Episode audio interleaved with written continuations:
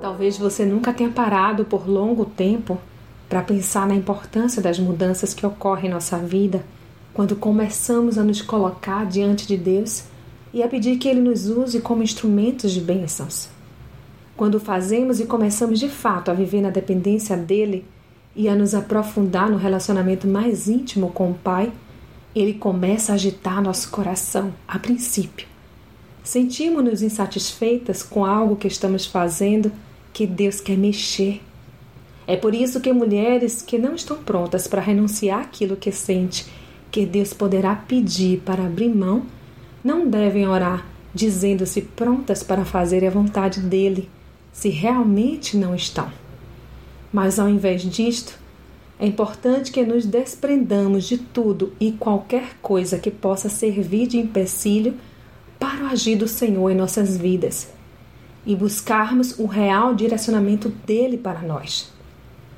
Precisamos estar atentas para que sejamos plenamente direcionadas por Ele, já que muitas vezes escutamos nossos sentimentos e, por conveniência, talvez, apontamos para o céu e dizemos que foi o Pai quem conduziu. Às vezes, o direcionamento dele nos causará certa aflição e talvez até questionemos: Mas, Senhor, preciso disto para ajudar a suprir os mantimentos em minha casa. Como posso?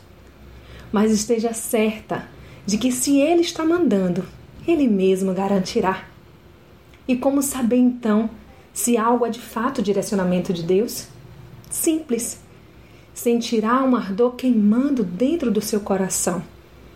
Executar as coisas do reino passarão a te dar muito mais prazer que qualquer outra coisa. Seu eu não estará mais em evidência.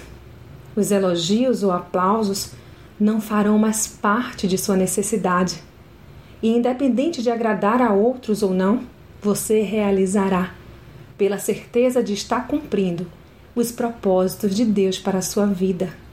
A glória será unicamente dele.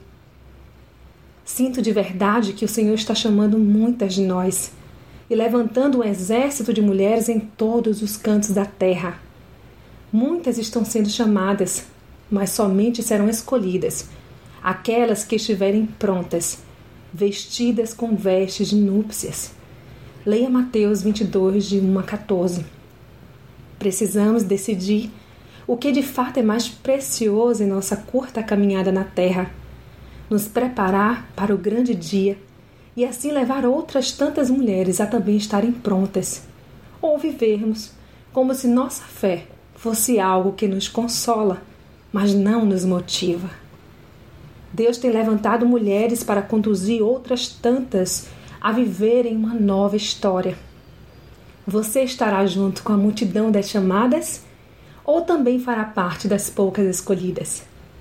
A capacitação para o chamado pertence a Deus, mas a decisão de aceitar e preparar-se para obedecer é sua, é nossa. Reflita nisto Sou Sayonara Marques e minha página no Facebook é Despertar da Mulher Sábia. Fique na paz de Deus.